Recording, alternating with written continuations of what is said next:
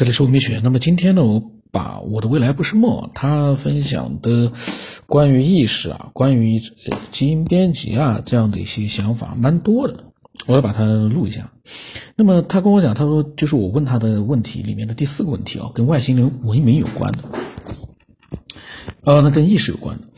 他说他想说的是什么是意识？他认为意识呢，对于低等生物而言，它就是本能，而且是写入 DNA 内部的。是能执行命令的程序，对的，就是说，他说不错，我认为生命就是程序，而且是比计算机更复杂、更可靠的程序。比如说，病毒能进入比它高级的生命体内进行生存、繁殖；到了蚂蚁、白蚁、蜜蜂，一出生就知道自己要干什么，如何取食、建巢、防御外敌等等。到了更高级的动物，他们会有更大的一个自主能力。比如说老鼠等动物，他们会自己选择做一些自己感兴趣的事情，比如爬上爬下的找我们人类放在某一个地方的好吃的东西。最重要的一点，那就是聪明的老鼠知道让笨的先去吃食物，以判断是否有毒。他说：“我们下药其实是为他们选种，这说明在老鼠嗓子有点哑了。” 他说：“这说明呢，就是在老鼠或者老鼠以前的物种就有死亡的意识。到了老虎、狼等动物，由于它们的活动半径的加大，周围环境对它们影响加大，会导致智商的提高。这有时候会付出生命。同伴会以这个教训来判断什么是什么事情啊，能做什么，但是不能做。”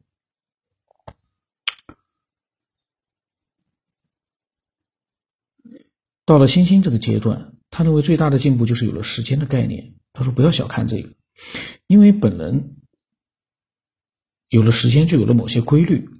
这就要生物体需要更多的信息处理能力，更好的记忆力，不必做重复的事情。这就需要更大的大脑。到了人类，自从我们有了文字，知识的积累飞快。想想我们小时候有多笨，现在的小孩有多聪明，就知道了。”所以呢，他认为意识就是本能，就是生物在进化过程当中为了自保而慢慢学习的知识，这会导致记忆力的出现，会导致大脑的复杂化。然后呢，意识就是这么来的。这是他他说这是他个人的看法，仅做参考。嗓子有点哑。然后呢，他呢是没有加群的，他觉得自己呢回复的信息比较慢，他视力不太好。他说：“嗯，时间长了，人家肯定不买。我呢，当时跟他讲，我说这个倒是没有必要的。但是呢，嗯，我说群里面是不需要回复的。我说有刻意的回复，可能都会被移除出去，因为那不是一个非常聊天自由的群，只能发一些文字。然后呢，嗯，跟他聊了一会，嗯，然后他跟我提到了，就是关于基因编辑。”嗓子有点哑，他说呢，就是修改人体的一个基因，使人对 HIV 病毒有免疫能力。他说他对这个是强烈反对的，因为我们对人体内的基因如何表达的，换句话说，是以何种方式表达的。嗯，就也就是说电脑编程。他说我们知道有各种各样的语言，而现在我们只知道了人类的基因组。我们不知道这是基因组所表达的指令是什么意思，也就是说，基因组在特定的时期所表达的指令经过什么样的途径，作用什么物质，激起什么物质，微生物群放出什么物质，影响某个基因的表达，关闭或者是直接修改基因，使基因变成对人体无用还可以，但是如果说改的对人体有害的，或者是致癌的，那就麻烦了。他说：“我们知道电脑编程是因为我们规定某个程序在某一处该表达什么意思。可是我们知道电脑程序多了，就要用很多的方式进行嫁嫁接、连接、补丁什么的。就现在的电脑出了问题，我们还是无法解决的。他说我们自己编写的某电脑程序，我们都解决不了其中这些问题，就不要说人体了。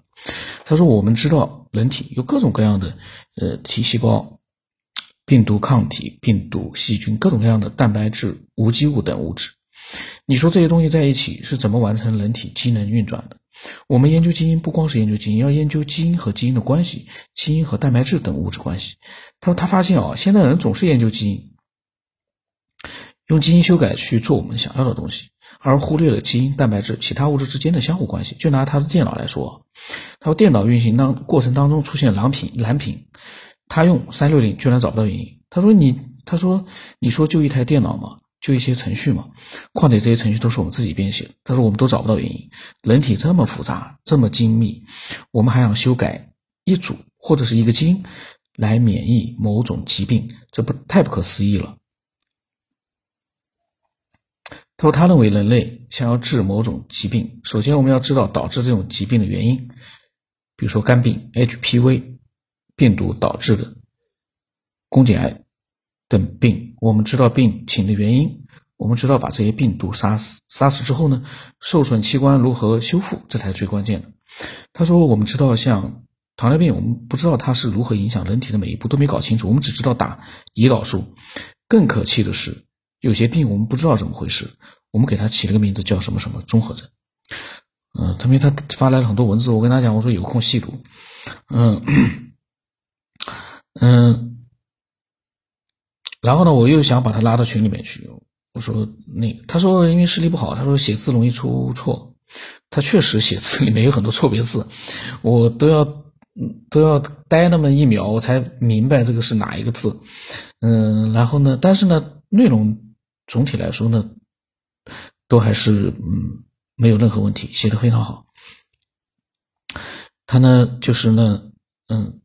他想直接私聊的跟我去分享想法。他说：“反正都是要上传的。”我觉得他这个心态是非常好，因为最关键的是我们啊，能够通过这个呃分享自己，然后让更多的人去接收到你分享的那些信息，通过这样的一些嗯信息呢，去让更多的人去深入一点的去思索问题。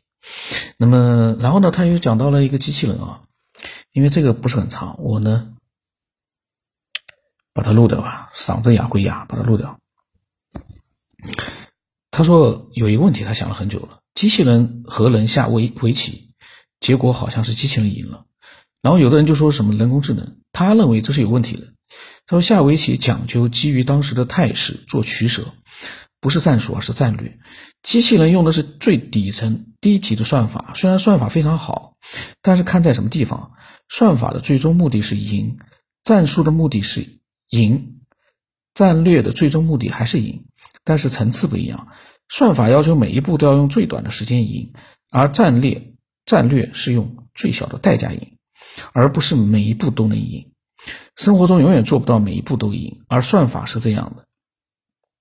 他说：“当然，他不是说算法不好。”要想实现人工智能，必须要靠算法，只有算法能做到。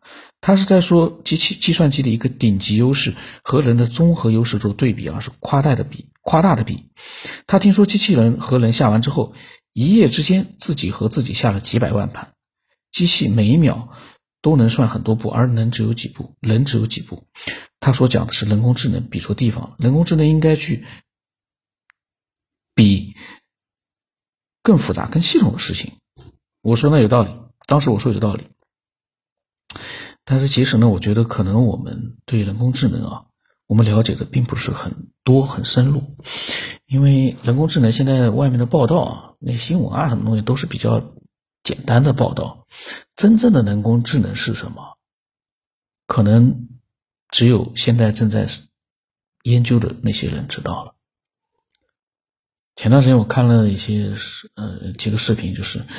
一些机械性的，不是人，机械性的东西生产呃研究出来之后，他们好像有了一点点的意识，他们会利用那些机械结构自己去移动，没有没有输入任何的程序去安排它去动，它自己会去动，而且利用它的一个机械结构呢，呃，去用一些符合它的身体结构的那样的一些方式去挪动自己，就像是一个刚出生的一个呃。小动物，这个就已经很可怕了。就说这个机械的这样的一个物体，跟内置的一些呃东西啊，已经开始组合自发的，有了一种最最简单的那样的一种意识，因为它的移动对我们来说是移动，对他来说完全是没有可能是没有那种嗯刻意的去做什么事情，就像刚出生的什么也不知道那个小动物一样，它也会动会走，它都知道自己的腿是干用来走路的，然后他也知道去找那个他妈妈的。这个乳头去喝奶，他就知道这个。你说他是本能，或者是什么样的一个能力？如果我们做出来的机器的一个物体也有了这样的本能，那是不是很可怕呢？说不清楚。那么。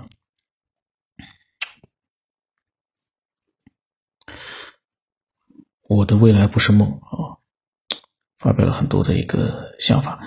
那么后来他说：“他说灵魂为什么有记忆、思维的意识？”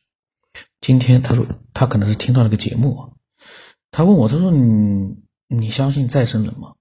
听说中国有个地方再生人特别多，死后呢来世还是这一家，所以他知道前世的事，也引来不少游客。”我说：“我说真假不明啊。”然后他说呢：“假的多数不可能都在一处。”然后他说：“其实他觉得梦是现实的体现。昨天发给我的，说比如我们要得到某些现实而得不到的，就会用梦来满足；某些特别不想做的事或者害怕的，就用梦来呈现。